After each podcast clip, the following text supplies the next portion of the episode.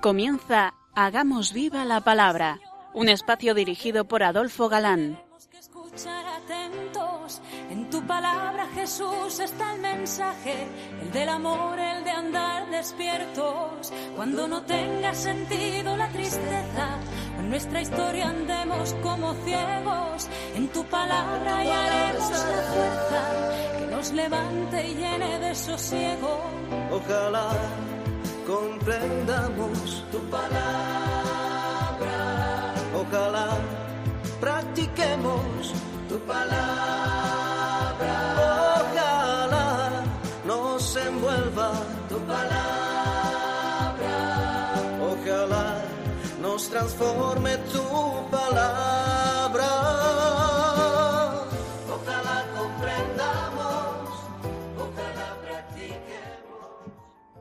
Hola queridos oyentes, un día más en esta emisora de la Madre nos encontramos con vosotros a través de las ondas y encantados de conocer en vuestra compañía las preciosas enseñanzas que la palabra de Dios esconde en estas páginas del Antiguo Testamento, que estamos viendo en detalle y que son luz para nuestra vida de creyentes.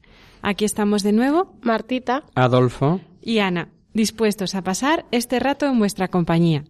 Bienvenidos a nuestro programa Hagamos viva la palabra. Hola amigos, bienvenidos. Eh, gracias por escuchamos, escucharnos un día más. Eh, retomamos nuestro curso de Historia de la Salvación a través de los libros históricos del Antiguo Testamento en el punto donde lo dejamos la pasada emisión. ¿Lo recordáis? Saúl se había olvidado de Yahvé, creyendo que sus triunfos eran suyos, y el profeta Samuel, decíamos, que se lamentaba por Saúl de que se hubiera Yahvé arrepentido de haberle hecho rey de Israel. Nunca faltarán quienes se crean que se pueden valer sin Dios, y no pocos cristianos, incluidos eh, los que están dados a las obras de apostolado, se olvidan de lo que Cristo advirtió precisamente a quienes había él elegido para evangelizar. Sin mí no podéis hacer nada. Y Dios se fijó en otro mejor que él, David el personaje más conocido del Antiguo Testamento. Su fuerte personalidad, con sus mm, graves faltas incluidas, impresionó no solo a los hebreos, sino a los cristianos. Con solo cuatro citas de los libros de Samuel, podemos hacernos una idea de quién era David. Leemos la primera. El hombre según el corazón de Dios. Su apasionada lealtad a Yahvé, su celo por la gloria de Yahvé, quedó manifiesta en el tesoro que nos dejó en sus salmos. Su sentido de arrepentimiento, su fe y su seguridad en la ayuda de Yahvé, pero sigamos con las prometidas citas mm, dulce cantor de Israel, de bella presencia. Era rubio de bellos ojos. Siempre triunfador. Se hizo famoso cuando volvió de su victoria sobre los edomitas. David, como iremos viendo, fue capaz de aglutinar al pueblo y conseguir una nueva era religiosa para los hebreos. Hay exegetas que opinan que hasta David los israelitas tenían una idea de Yahvé como de un Dios pequeñito, de un Dios local, no universal, y por lo tanto no considerado como Dios único. Lo cierto es que de David saldrá el gran rey, supremo sacerdote y mejor profeta. Samuel, como decíamos al final de la pasada emisión, seguía llorando por salud. Eh, por Saúl, destronado ya. Y Dios le dice, ¿Hasta cuándo vas a estar llorando por Saúl? Le ordenó, eso sí, ir a casa de Isaí, de Belén, familia importante de la tribu de Judá, en busca del que Dios había elegido para sustituirle y para ungirle, claro. Habréis visto que este cambio de elección David por Saúl está expresado de la única manera que podían entender por aquel entonces y que a nosotros nos choca, como ya hemos explicado. Me arrepiento de haber constituido rey a Saúl. Saúl, al ser elegido por Dios, fue dotado de todas las gracias de Estado necesarias, pero tal elección no quitó la responsabilidad de Saúl. Y si su proceder no es digno, si para mal del pueblo empieza el rey por no obrar conforme a la voluntad de Dios? Como dicen los profesores de la Compañía de Jesús, Dios no es esclavo de sus decretos, sino su dueño. Que el cambio era por mala conducta de Saúl, no se podía expresar diciéndoles de mejor manera eso, que me arrepiento de haberle elegido. Samuel llegó a casa de Isaí, Jesé, que le llamamos también, que como recordaréis era nieto de Ruth la Moabita. Se sabía el altercado entre Samuel y Saúl y el pueblo tuvo miedo. Pero Samuel calmó los ánimos, a los ánimos, en particular a los ancianos, diciendo He venido a ofrecer un sacrificio a Yahvé. Samuel invitó al sacrificio a los hijos de Isaí con vistas a saber cuál de ellos tenía que ungir, en secreto, por haber sido elegido así por Dios. Era todo un problema, pues Isaí tenía ocho hijos. Al ver a uno llamado Eliab, hombre de gran talla y figura, Samuel pensó Seguro que se halla ante Yahvé su ungido. Pero notemos o tomemos nota de la lección que dio Dios a Samuel. Porque del mismo traje que tenía Samuel en este momento tenemos todos tela. ¿A que sí? Escuchad. No tengas en cuenta su figura y su talla. No ve Dios como el hombre. El hombre ve la figura, pero Yahvé mira el corazón. Efectivamente. Y el profeta Samuel, después de ver a todos los hijos de Isaí, unge al más pequeño, David como rey de Israel, ungido en secreto, solamente en presencia de la familia, y dice el texto Yahvé dijo a Samuel, levántate y úngele, pues ese es, y desde aquel momento en lo sucesivo, vino sobre David el espíritu de Yahvé. Los hombres podemos obrar así o de otra manera, pero respetando Dios la libertad de los humanos, lo cierto es que todo pasa según la providencia divina. ¿Misterio? Sí, pero el que sea un misterio para nosotros no quiere decir que no sea así. ¿Que aquí viene ahora esta consideración? Pues que como diría uno de mi pueblo, mire usted por dónde, el recién ungido entró al servicio de Saúl. La entrada del clandestino rey en el séquito de Saúl se nos cuenta con arreglo a dos tradiciones que debió tener delante de sí el agiógrafo, el escritor sagrado. Una dice que los cortesanos aconsejaron al agitado monarca que llamara a un joven, David, hábil en el manejo del arpa, pensando que la música calmaría su paroxismo. La otra tradición presenta a David como un pastorcillo que, como veremos, se ofrece a enfrentarse al famoso gigante Goliat. La primera dice que un servidor de Saúl dijo Yo conozco a un hijo de Isaí de Belén que sabe tocar el arpa, y bien lo debía conocer, porque añadió que además de tocar el arpa era valiente, fuerte, hombre de guerra y discreto en el hablar. David, de entrada, se encontró con la simpatía del rey. Llegó David donde Saúl, que le cobró mucho afecto, y le hizo su escudero. Dice el texto que Saúl se encontraba calma y bienestar oyendo tocar a David. Analicemos. Que Saúl andaba turbado y decían que tenía un mal espíritu. Eso no lo provoca Dios. Que le aconsejen buscar un tañedor de arpa y David lo sea. Que esa sea la razón de entrar el ya ungido rey en secreto al servicio de Saúl. Cuántas aparentes casualidades. Y qué misterio el que los hombres con su libertad respetada por Dios vayan obrando dentro de la providencia de Dios. La segunda tradición dice que enviado David por mm, su padre para llevar comida a sus hermanos, vio el desafío de un gigante filisteo llamado Goliat, y ante el miedo de los israelitas se ofreció él. Lo veremos inmediatamente. Sobre estas dos tradiciones diremos que el códice B de la versión de los 70 omite parte del capítulo 17 que recoge lo de llevar comida a sus hermanos. Pero esta omisión del texto griego que salva las divergencias pudo hacerse posteriormente con miras a los concordistas y luego empalmar prácticamente con el suceso de la lucha contra Goliat. Ricciotti alude a escrituristas que se inclinan a que es posible encuadrar las dos tradiciones porque es de suponer que la estancia de David como talledor no fue continuada, pues el texto dice David iba volvía junto a Saúl para apacentar las ovejas de su padre. Y que sin duda habría otros datos, sucesos y cronologías que ayudarían a comprender el encuentro de las dos tradiciones y que el redactor bíblico las da por conocidas.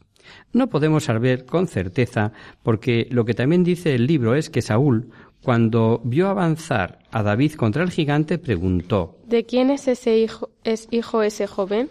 Y tampoco lo sabía Abner, el jefe de su ejército, pese a que hemos visto que parece muy anterior a lo de haberle nombrado su escudero. En fin, como siempre decimos, dejemos los estudiosos su trabajo. Si lo mencionamos es para que al leer vosotros el famoso episodio de David y Goliat o algún listorro que nunca faltan ponga en duda la historia, no dudéis, pese a divergencias en la narración, que nada quita a su historicidad. Y vayamos con lo que nos interesa.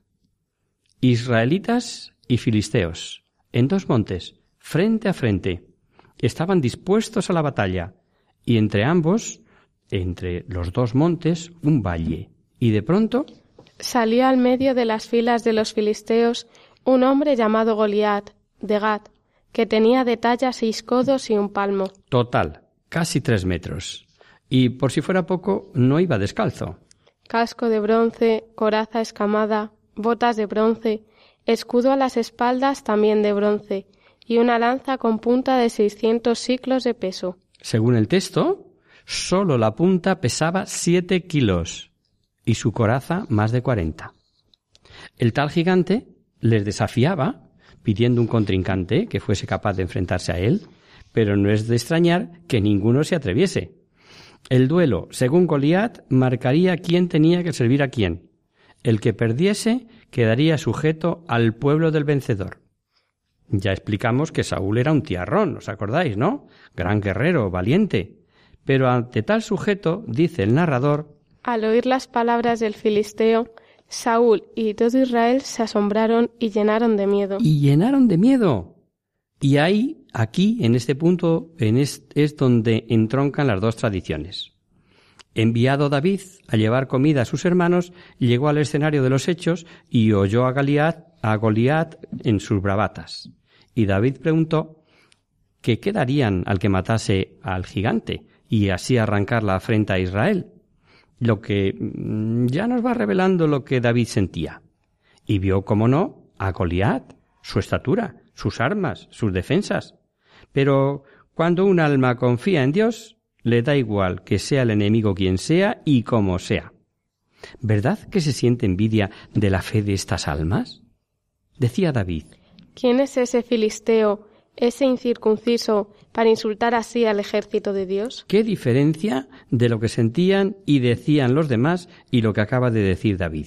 Saúl y todo Israel se asombraron y llenaron de miedo. A David le dijeron que lo que había ofrecido al que matase a Goliat. Le colmará el rey de riquezas, le dará a su hija por mujer y eximirá de tributos la casa de su padre. Tanto ofrecía porque tanto temía. Los hermanos de David se indignaron al verle por allí. Creían mm, que lo hacía por orgullo y, y, malicia para ver la batalla, pero alguien que oyó las palabras de David le informaron a Saúl y mandó venir. David dijo a Saúl Que no desfallece, de, desfallezca el corazón de mi señor por el filisteo ese. Tu siervo irá a luchar con él. El texto nos dice lo que Saúl dijo a David, pero cualquiera de nosotros os podéis figurar lo que pudo pensar para sí al escuchar estas palabras al joven pastorcillo. Cierto que le dijo Tú no puedes batirte con ese filisteo, eres un niño, y él hombre de guerra. Pero seguro que pensaría pobre chico, pobre joven, qué buena voluntad tiene y, y qué locura su sueño. Y así de locos y de soñadores habrá al correr de los siglos tantas almas consagradas a Dios, fundadores, misioneros, santos, que no a no pocos eh, nos parece que están locos. David reveló a Saúl que él se las había visto por defender a sus ovejas contra osos y leones a los que había matado. Y lo más aleccionador, revela la maña, el arte o fuerza, lo que queráis, que tenía para matar a los leones y osos que le atacaban. Escuchemos que vale la pena.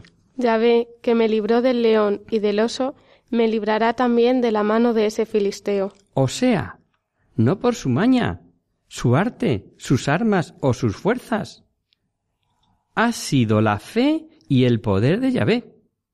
Saúl debió quedar impresionado, a juzgar por lo que dijo. Ve y que Yahvé sea contigo. El relato es una de las historias más conocidas de la Biblia. Saúl intentó armar a David pues, pues con un casco de bronce, su coraza, su espada. No acostumbrado a esas armas, David dijo que no podía ni andar con ellas. Y dejándolas aparte, dice el relato, Cogió su callado, eligió en el torrente cinco guijarros bien lisos y los metió en el zurrón de pastor, y con la honda en la mano avanzó hacia el filisteo. El gigante, al ver a David, joven, rubio, de bello rostro, le despreció y le dijo ¿Crees que yo soy un perro para venir contra mí con un callado? Y maldijo a David por sus dioses, amenazándole con dar sus carnes a las aves y a las fieras. Pero David no se asustó. Tú vienes a mí con espada, lanza y venablo, pero yo voy contra ti en nombre de Yahvé, de los ejércitos a quien has insultado.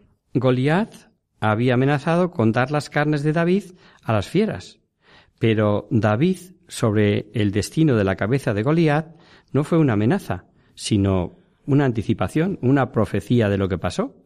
Hoy te entregará Yahvé en mis manos, te cortaré la cabeza y daré tu cadáver, y el de los filisteos a los animales. La enseñanza del relato es fenomenal. David confía plenamente en Dios y revela la razón de su esperanza. Así sabrá toda la tierra que Israel tiene un Dios, y sabrán todos que no por la espada ni por la lanza salva Yahvé. El filisteo, puesto en marcha, avanzó, y David corrió al encuentro del filisteo, echó mano a uno de los guijarros, lo lanzó con la honda y se clavó en la frente del filisteo, quien cayó de bruces a tierra. David sacó de la vaina la espada del gigante y con ella le cortó la cabeza. Y dice el texto sagrado, Así David, con una honda y una piedra, venció al filisteo y le hirió de muerte. Dice Ricciotti, comentando el relato, que la victoria de David sobre Goliat, a la vez que lo introduce como militar en el séquito de Saúl, le otorgó un alto mando y se hizo de golpe popularísimo en Israel. En la corte fue muy festejado, se hizo amigo íntimo de Jonatán, hijo de Saúl, y conquistó el corazón de Micol, la hija de Saúl. Pero por aquí le vinieron las adversidades. A David le colocó Jonatán su manto, sus arreos militares y su espada, y David salía a combatir donde Saúl le mandaba. El triunfo sobre Goliat y la muerte de tanto filisteo hizo que las mujeres cantaran y danzaran ante Saúl diciendo a coro Saúl mató a sus mil, pero David a sus diez mil. Este estribillo sonó en el cerebro descompuesto de Saúl como una atroz burla, y a partir de entonces fue víctima de los celos contra David. Es interesante que Saúl dijese Dan diez mil a David y a mí mil. Nada le falta si no es el reino. Nada le falta si no es el reino. Otra vez hemos de recordar cómo juega la providencia divina, sin detrimento de la libertad humana. Dice el texto que miraba Saúl a David con malos ojos, eh, que se apoderó de él un mal espíritu y que hasta desvariaba en su casa. Lo cierto es que la enfermedad de los celos ya no le abandonó. Por el contrario, le fueron aumentando a medida que los acontecimientos demostraban las preferencias de Yahvé por David. Una de las veces que David estaba con el arpa y escuchaba a Saúl, le lanzó la lanza diciéndose Voy a clavar a David en la pared. Pero David esquivó el golpe y por dos veces. Saúl llegó a temer a David por el éxito que tenía, viendo que Yahvé estaba con él, y además consciente de que David era muy precavido. Y por si esto fuera poco, todo Israel y todo Judá amaba a David. Llegó el tiempo en que la prometida hija mayor de Saúl tenía que ser entregada por esposa a David, y Saúl se la dio a otro. Pero enterado de que su hija menor, Micol, estaba enamorada de David, se la ofreció por esposa. Pero con tan malas intenciones como las que se decía a sí mismo. Se la daré para que le sirva de lazo y le haga caer en manos de los filisteos. Veremos que Saúl seguía sin considerar que David había sido elegido por Dios para ser el rey, y nada podrían contra David sus perversas intenciones. Siguiendo la costumbre, el esposo tenía que pagar una dote al padre de la novia, y Saúl puso por dote a David el que le trajese, ojo, cien prepucios de filisteos. Trefeo, trofeo que no admitía engaño, porque los filisteos eran todos incircuncisos. Sabía bien Saúl que con ello le exponía a perder la vida al intentar matar a cien poderosos guerreros como eran los filisteos. A David, que había dicho ser pobre para dar la dote al rey, pues no le desagradó saber lo que pedía. Clara demostración de la seguridad que Dios eh, que tenía David en Dios y dice la historia. David partió con sus hombres y mató a doscientos filisteos. El texto griego habla de que mató a cien y así lo recordará David como veremos, pero el caso es que contra lo que no pudo imaginar Saúl, David consiguió la dote pedida. Saúl le dio por mujer a su hija Micol, pero a pesar del parentesco, dice el libro, temía Saúl más y más cada vez, y fue toda su vida enemigo de David. Saúl habló mm, con su hijo Jonatán y a sus servidores para condenar a muerte a David. Jonatán, como heredero al trono, era el que más interés podía tener en oponerse al engrandecimiento de David, pero estimaba sinceramente a David. Era su amigo fiel, y viendo las intenciones de su padre, lo que va a hacer es prevenir a David. Vamos mm, a pensarlo escuchando esta música.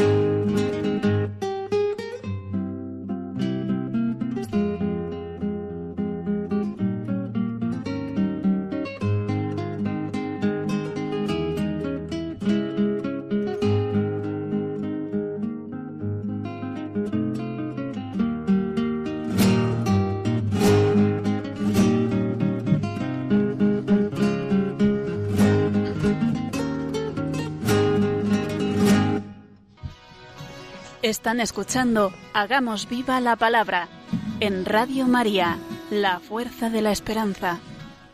Amigos, de nuevo con vosotros tras este breve descanso musical. Os recordamos, queridos oyentes, que sintonizáis el programa Hagamos viva la palabra. Si queréis contactar con nosotros vía correo postal, lo podéis hacer a Radio María, Paseo Lanceros número 2, primera planta 28024 de Madrid o bien, si lo preferís, al correo electrónico hagamos viva la palabra radiomaria.es. Para los que se acaban de incorporar, decirles que estamos comentando el libro primero de Samuel, que es al mismo tiempo el primero de los cuatro que veremos acerca de la historia de la monarquía israelita. Efectivamente, seguimos donde lo dejamos antes de la pausa musical. Eh, veíamos cómo Saúl, primer rey de Israel, lleno de celos por David, hasta el punto en que nos dice el texto que temía Saúl más y más cada vez, y fue toda su vida enemigo de David. Y sin más, habló a su hijo Jonatán y a sus servidores para condenar a muerte a David. Jonatán, como heredero al trono, era el que más tenía que ganar, como decíamos, pero él quería a David, eran amigos, era su amigo fiel, y viendo las intenciones de su padre, lo que hizo es poner los medios para salvar a David y le advirtió Saúl, mi padre busca matarte. Ponte pues en guardia. Mañana, por favor, no te dejes ver y escóndete. Jonatán habló con su padre, le hizo ver que cuanto hacía David era siempre para el bien suyo, que Yahvé había obrado por medio de él liberación para Israel, que había expuesto su vida, y finalmente le dijo ¿Por qué, pues, vas a hacerte reo de sangre inocente, haciendo morir a David sin culpa suya? De momento, calmó el padre, a quien juró Vive Yahvé, no morirá. Poco le duraron los buenos sentimientos a Saúl. Obtuvo David una nueva y gran victoria contra los filisteos, y volvió de nuevo el furor de Saúl, los celos que no podían con él. En, en un nuevo intento de Saúl para matar a David, volvió a esquivar la lanza de Saúl, que quedó clavada en la pared. Y entonces huyó a su casa. Pero Saúl mandó gente a la casa de David para vigilarle y matarle por la mañana. Gracias a su esposa que le advirtió y descolgó por una ventana, pudo huir de noche. Micol cogió un terafín, una imagen, lo disfrazó para que aparentase ser David, a la cabeza puso una piel de cabra y lo cubrió alegando que estaba enfermo. Volvieron a Saúl diciendo lo de la enfermedad, pero les exigió que volviesen y lo llevasen para matarlo. Al volver, se enteraron, se encontraron con el timo, y Saúl dijo a su hija, ¿Por qué me has engañado así y has dejado escapar a mi enemigo para que se ponga salvo? Y la hija del rey, tal vez porque conocía bien a su padre y sabía de sus celos por David, le dio un segundo timo, como razón de haberle dejado escapar. Me dijo, déjame escapar o te mato. David se refugió en Ramá, en casa de Samuel, pero allá fueron a por David hasta el propio Saúl. Había una mm, corporación profética y hubo un fenómeno de contagio profético de forma que los enviados y el mismo Saúl fueron poseídos de una exaltación con movimientos, ritmos y músicas, y como profetizaron se llegó a decir en sentido irónico lo que quedó como un proverbio también Saúl está entre los profetas, eh, por el suceso pudo volver a huir David y comprendió que no podía volver a la corte. Gracias a la amistad que tenía con Jonatán, hicieron un pacto secreto por el que Jonatán le tendría al corriente de las intenciones de su padre. En la víspera del novilunio, David debía estar sentado cerca de Saúl, y como David no iba a estar, cuando Saúl preguntase por su ausencia, quedaron en que Jonatán diría al rey David me rogó que le permitiera ir de una escapada a Belén, porque se celebra el sacrificio anual de toda la familia. Según lo que el rey contestase, sabrían los dos amigos las intenciones de Saúl. Si decía bien, señal mm, de que no había amenaza, pero que si se enfurecía, dijo David, Sabrás que tiene resuelta mi pérdida. Jonatán estimó que siendo novilunio, al tercer día el rey iba a notar la ausencia de David, así que debía de estar en su sitio, y pactaron que en determinado momento David quedase escondido tras una piedra, y que Jonatán lanzaría flechas como si tirase al blanco y que ordenaría a un siervo recogerlas con el mensaje. Las flechas están más cerca de ti, o mira las flechas están más allá de ti. Si decía lo primero es que podía volver porque no había peligro, no había nada que temer. Pero si decía lo segundo, tenía que irse avisado por Jonatán que pensaba, porque ella ve quien quiere que te vayas. Jonatán lo hizo bien. Salieron al campo y lanzó flechas, de forma que una fuese a parar más allá de donde estaba el mozo que tenía que recogerlas. Y David escuchó que decía La flecha está más allá de ti. Y como si al mozo se dirigiera, Pronto, date prisa, no te detengas. Mandó al mozo llevarse las flechas a la ciudad y se despidieron los dos amigos, juramentados de que Yahvé estaría siempre entre ambos y entre ambas descendencias.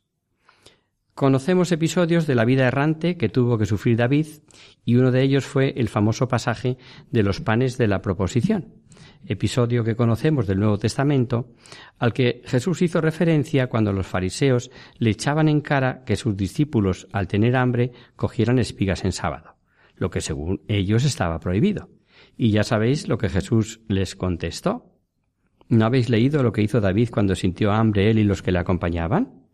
Y Jesús les recordó lo que ahora nos cuenta el libro primero de Samuel, cómo David al llegar al santuario con los suyos y con hambre, pidió al sacerdote cinco panes o lo que tuviese. Y el sacerdote le contestó No tengo pan profano, pero hay pan consagrado. Tenía naturalmente los panes mm, de la presencia o proposición eh, que se llamaban y que vimos en el libro del Levítico. Eran doce panes que se renovaban cada semana, cada sábado, y que sólo estaba reservado el comerlo a los sacerdotes y en lugar sagrado, porque así lo decía el Levítico. Lo considerarás como cosa sacratísima, de los manjares que se abrasan para Yahvé. Y con toda tranquilidad de conciencia, David comió de aquellos panes y dio a los suyos que estaban desfallecidos. El sacerdote le entregó también la espada con la que cortó la cabeza a Goliat, que estaba en ese santuario. Muchas veces hemos dicho eh, en estos programas que el cristianismo no es un cúmulo de mandatos y prohibiciones a base de hacer esto o, dejar de hacer lo otro. El cristiano enamorado de Cristo sabe en cada momento lo que debe hacer. Y como Cristo es Dios y Dios es amor, la ley del amor está por encima de todo. Así San Agustín podía decir aquello de ama y haz lo que quieras. Que había seria obligación de respetar, es, respetar esos panes, naturalmente. ¿Que solamente debían comerlo los sacerdotes? Efectivamente, así es. Pero en caso de necesidad, bien claro lo dijo Jesucristo. Así que fuera fariseísmo, fuera falsas beaterías y sigamos la ley del amor. Durante su huida fue reconocido en Gat y decían de él, ¿no es este a quien cantaba el coro Saúl mató a sus millares y David a sus miriadas? Y temiendo David al rey de Gat, se hizo pasar por loco, haciendo bobadas, librándose así de las manos de aquel rey. Siguió en su huida y se refugió en una de esas grandes cavernas de Judá. Normalmente en ellas se refugiaban los que huían de la ley. Y allí se le fueron agregando hombres, hasta cuatrocientos, dice el texto. Todos los entrapados y desesperados, y David fue jefe de ellos. Sigue esta historia contando que David se llegó a las tierras de Moab y aquí hay un texto mm, de extraordinario valor. Veréis que se preocupa de salvar a sus padres poniendo de su parte lo que sabe y explicaremos el por qué era el darle seguridad y revela la confianza que tenía en Dios, seguro de que su providencia está en todo. Veamos, dijo al rey de Moab, te ruego que acojas entre vosotros a mi padre y a mi madre hasta que hasta lo que yo sepa de mí, lo que de mí hará Dios. ¿Por qué sabía David que el rey de Moab les iba a acoger y que allí estarían a salvo? David descendía de aquella tierra de Moab por parte de su bisabuela Ruth, la simpática moabita cuya historia vimos en ese precioso libro que lleva su nombre. En ese comienzo de Evangelio, que a no pocos cristianos le parece un rollo de tanto y tanto nombre y genealogías, leemos Engendró de Ruth a Obed, Obed engendró a Jesé, Jesé engendró a David. Como os digo, por tanto, era de su parentela, ¿no? Y por indicación del profeta Gad, David abandonó la caverna, El profeta Gad dijo a David, no sigas en la caverna, ve y vuelve a tierra de Judá. Saúl seguía a impulso de sus celos lanzado contra David. Un edomita llamado Doeg, servidor de Saúl, que estuvo presente cuando el sacerdote Abimelech le dio los panes eh, a David y la espada con la que había matado a Goliat, se chivó, delató el suceso a Saúl. Acusado el sacerdote de haber hecho causa con David, pagó la furia de Saúl. Cuenta lo ocurrido el hijo del sacerdote llamado Abiatar, único que pudo escapar y contar a David los crímenes de Saúl. Abiatar notificó a David que Saúl había dado muerte a los sacerdotes de Yahvé. Ciega venganza, como vemos. La nobleza de David se manifiesta en suceso tras suceso. A Abiatar le confesó que ya pensó en aquel momento en que Doeg no dejaría de decírselo a Saúl y por ello dijo Yo soy la, yo soy la causa de la muerte de toda la casa de tu padre. Otro detalle. A David le informan que los filisteos están atacando Keilah y habían saqueado sus eras. El ir en sus circunstancias contra los filisteos era una temeridad, hasta el punto de que sus hombres le decían Aquí en Judá tenemos que guardarnos. ¿Qué será si vamos a Keilah contra las tropas de los filisteos? Pero David anteponía el bien y la ayuda al pueblo sobre su propia seguridad. Consultó a Yahvé y recibió la aprobación de Yahvé atacó y dice la historia que a los filisteos los puso en fuga, apoderándose de su ganado y haciéndoles experimentar una gran derrota. Frente a la nobleza de David nos muestra la Sagrada Escritura a dónde llega el odio capaz de hacer un juicio tan descabellado como el que se hizo Saúl cuando supo que David, que David había ido a Keilah, se decía Saúl. Dios me la entrega, pues ha ido a encerrarse en una ciudad que tiene puertas y cerrojos. Y reuniendo al pueblo para la guerra, pensó sitiar en Keilah a David y los suyos. Pero David, informado de que Saúl atacaría a Keilah, dijo al sacerdote Abiatar, que sabemos que se había quedado con David, que trajese el efod. Ya explicamos la manera que tenían por medio del efod de consultar a Yahvé. Era este peto de, la vestidura sacerdotal donde tenían el umín y el tumín, en, que decía sí o no, ¿no? Yahvé, Dios de Israel, tu siervo sabe que Saúl se dispone a bajar y destruir la ciudad por causa mía. ¿Bajará? Y la respuesta fue, bajará. Volvieron a preguntar. Los habitantes de Keilah, ¿me entregarán a mí y a los míos en manos de Saúl? Y la respuesta de Yahvé fue, te entregarán. Entonces David y los suyos, que ya ascendían a setecientos hombres, se largaron, y enterado Saúl suspendió la marcha.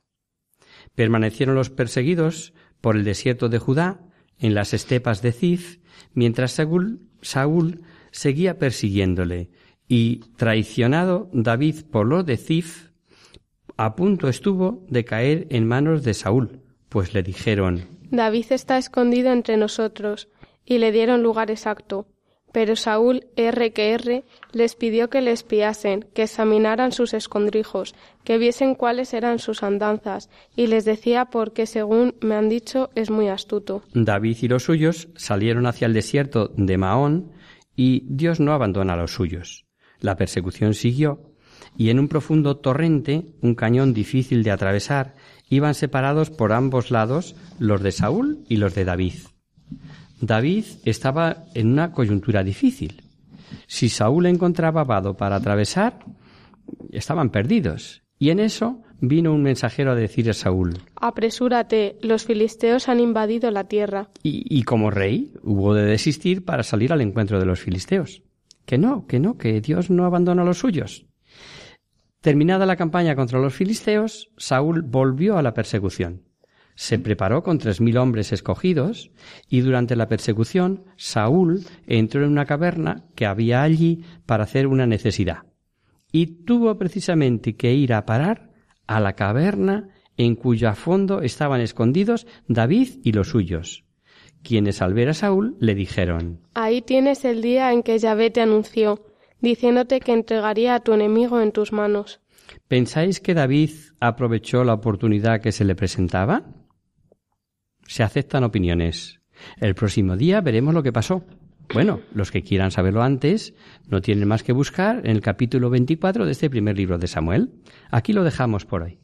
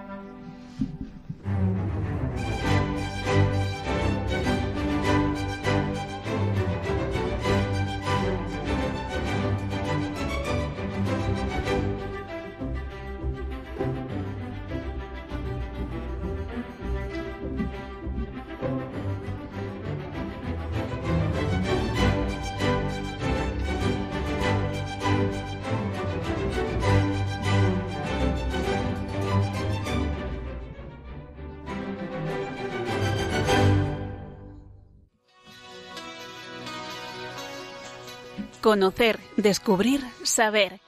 En Hagamos Viva la Palabra.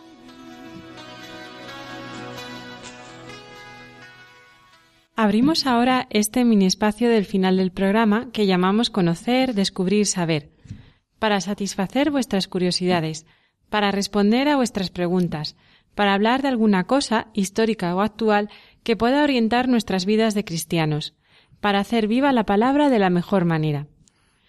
Hoy, en este espacio, queremos reproducir una entrevista que se hizo a don Fernando Jiménez Barrio Canal, vicesecretario de Asuntos Económicos de la Conferencia Episcopal Española. Sí, eh, se hizo hace poco, el 16 de abril, se publicó en un semanario de ámbito nacional y gira en torno a la tan traída y llevada X en la declaración de la renta. Eh, como todavía tenemos por delante un mes de plazo para presentar la declaración, nos viene mm, muy bien tener claros algunos conceptos. Primero, que una X no excluye a la otra, ni le resta nada una a otra. Por tanto, si nos preguntan, debemos aconsejar que se marquen las dos. Y vamos con la entrevista, y en primer lugar se le pregunta, algo más del 35% de los contribuyentes marcaron la X de la Iglesia en la última campaña de la renta. ¿A qué atribuye ese respaldo social? A que los contribuyentes, no solo los católicos, conocen cada vez más lo que la Iglesia realiza y reconocen su labor. Cualquier persona pasea por la calle y se encuentra una parroquia abierta, y en la puerta un pobre, y dentro un sacerdote que le da consejo y puede atenderle y si va a pedir a esa parroquia, le dan lo que hay. Y esa misma persona se encuentra con que los colegios de la Iglesia son muy demandados porque transmiten valores que contribuyen a mejorar la sociedad, y con que la Iglesia mantiene un patrimonio al servicio de todos, y con el rostro más asistencial de la Iglesia, y con que, para muchos, la Iglesia ha sido la salvación de su vida. Cada día más personas se dan cuenta de esto, y aunque haya quienes no la quieren o la persigan, no conozco ninguna institución en España que tenga una adhesión de nueve millones de personas. PSOE, Ciudadanos, Podemos e incluso el PP se han mostrado partidarios de revisar la financiación de la Iglesia y algunos apuestan por eliminar la casilla de la Iglesia en la renta. ¿Se plantea el escenario de la supresión de la X? Nosotros nos, nos lo planteamos todo siempre y estudiamos todas las situaciones pero si le digo la verdad, no estoy preocupado, porque la Iglesia no es una empresa. La Iglesia, con lo que recibe, da y multiplicado. Si la Iglesia tiene más, dará más, y si tiene menos, dará menos. Esto no es una pugna política. Hay unos derechos que hay que defender. El primero, el ejercicio pleno a la libertad religiosa, y ahí estaremos. No obstante, estos anuncios tienen una parte muy positiva, los fieles tienen que espabilar y darse cuenta de que los principales responsables del sostenimiento de la Iglesia somos los católicos. Y añade, no podemos seguir pensando que otros nos van a dar resuelto el que haya una parroquia abierta para que mi hijo haga la primera comunión. A veces esos anuncios provocan el efecto contrario de lo que buscan y para nosotros son una oportunidad para concienciar a los católicos. ¿No está preocupado porque cree que no van a quitar la X o porque si la quitan ya no tiene un- ya tiene una alternativa? No, no, no estoy preocupado porque creo hondamente, honradamente, que esta forma de financiación no es un privilegio, sino que deviene de un tratado internacional que tiene rango de ley orgánica, que fue aprobado con mayoría aplastante en el Congreso y que cualquier modificación en un proceso tiene que ver con el derecho internacional. Requiere de un ámbito de legalidad. Quitar la X no puede ser resultado de una pataleta. Y tampoco estoy preocupado, porque cuando hablas con quienes proponen esas cosas, te das cuenta de que son más dialogantes.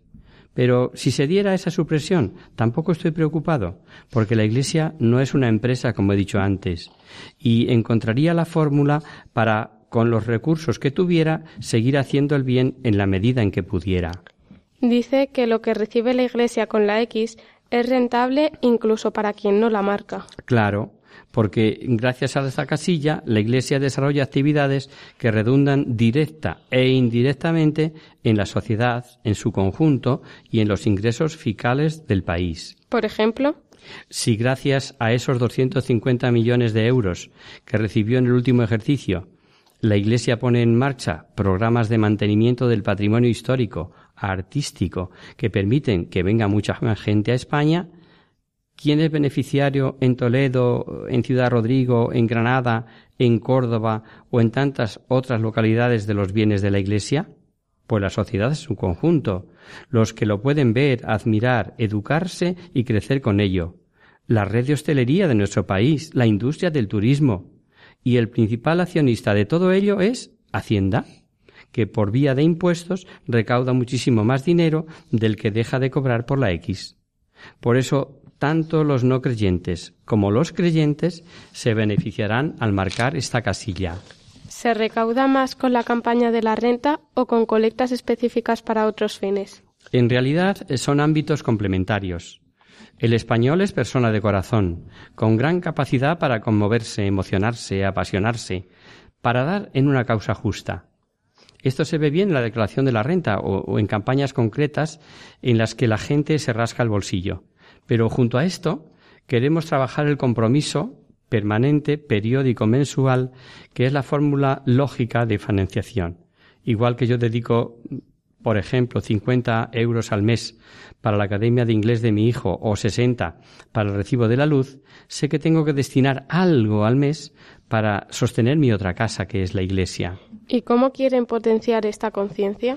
Estamos trabajando para poner en marcha un gran portal de donativos que presentaremos en torno al verano, donde cualquier fiel pueda hacer una donación puntual o periódica a la parroquia de su barrio o a cualquiera de las 23.000 parroquias que hay en España. A través de este gran portal de donativos queremos contactar con toda la gente que quiera colaborar con la Iglesia y tener con ellos una relación que no solo sea de dar dinero, sino informar bien de todo lo que la Iglesia hace, de las necesidades que tiene, de las situaciones que atiende.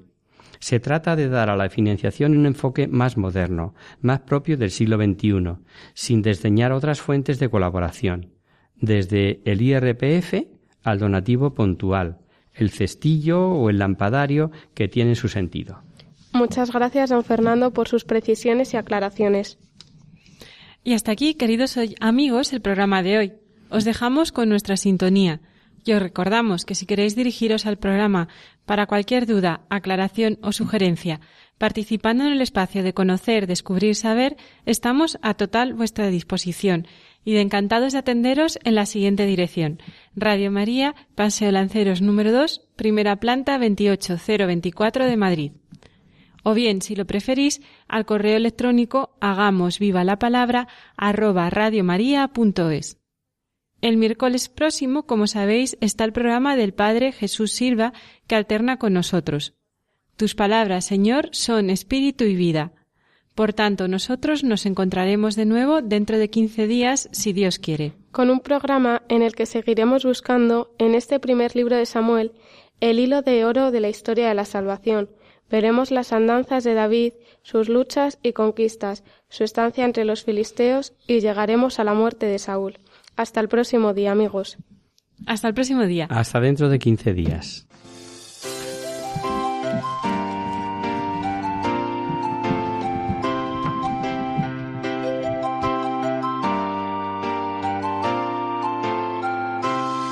En tu palabra, Señor, está la clave. Solo tenemos que escuchar atentos. En tu palabra, Jesús, está el mensaje.